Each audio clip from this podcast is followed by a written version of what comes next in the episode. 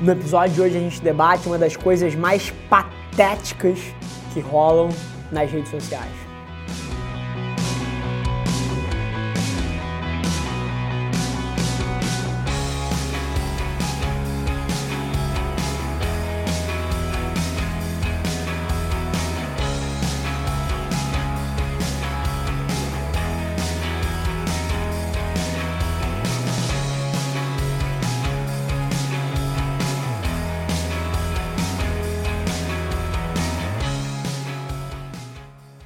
Fala família, bem-vindos ao episódio número 53 do Extraordinários. Mais uma vez um prazer enorme estar aqui. A semana tem sido fantástica.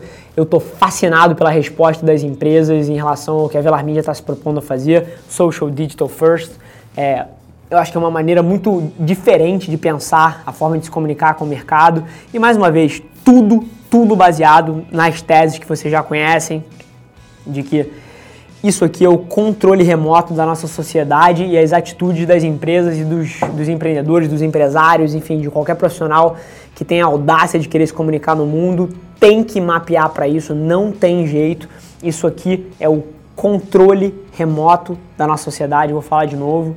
Então, a recepção disso em empresas pequenas, médias e grandes está sendo absurda. Estou muito feliz com o resultado. E mais uma vez, isso se traduz até na dinâmica que eu tô aqui sentado hoje gravando, porra, 10 programas do Extraordinário de uma vez, porque tá um milagre eu estar tá sentado dentro do escritório com tempo para fazer gravação de tanta demanda que a gente está tendo. Mas mais uma vez, um problema bom de se ter, não vou reclamar. Foi para isso que eu comecei essa jornada e agora é só é, operacionalizar essa demanda que a gente criou. Então, fascinado por tudo que está acontecendo, muito grato pelo, por ter vocês do meu lado junto da jornada, feedback de vocês no dia a dia ali, no, nos directs, nos comentários, são o meu oxigênio, vocês sabem disso. Então, mesmo dentro desse furacão, eu faço questão de passar aqui. Mais uma vez, as pessoas duvidavam que eu ia continuar fazendo isso quando eu fui de mil para dois mil, duvidavam que eu ia continuar fazendo isso quando eu fui de 2 para 10, de 10 para 20, de 20 para 30, de 30 para 40.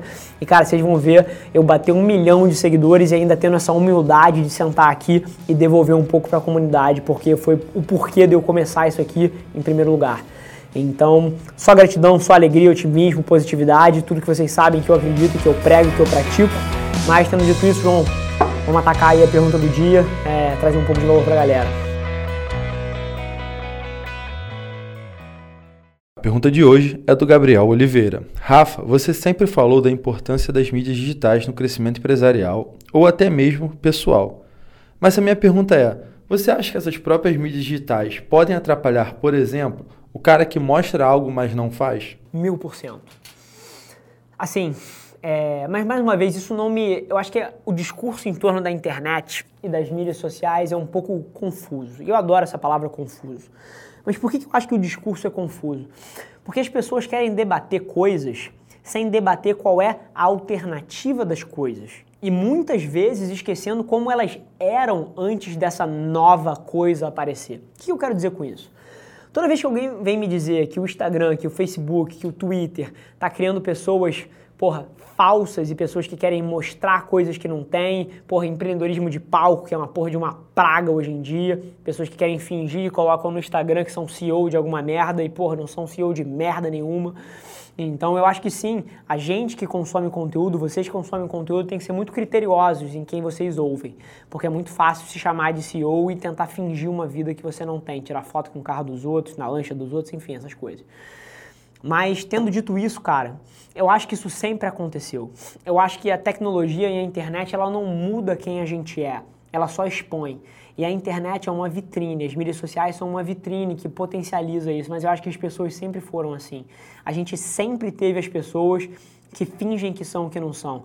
A gente sempre teve as pessoas que vendem coisas de baixa qualidade e enganam os outros. A gente sempre teve essas coisas.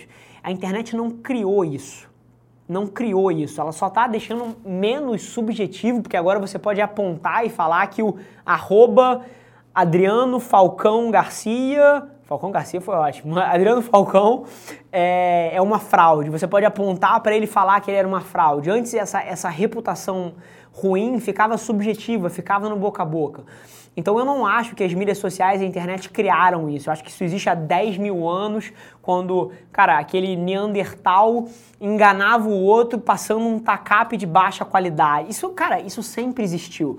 Quando há 500 anos aquele cara vendia, porra, um óleo de cozinha como se fosse uma poção milagrosa que ia curar a doença que o cara tinha. Cara, isso sempre existiu. Pessoas de má fé, pessoas vigaristas, bandidos sempre existiram e vão sempre existir. Eu não sou lunático sobre isso.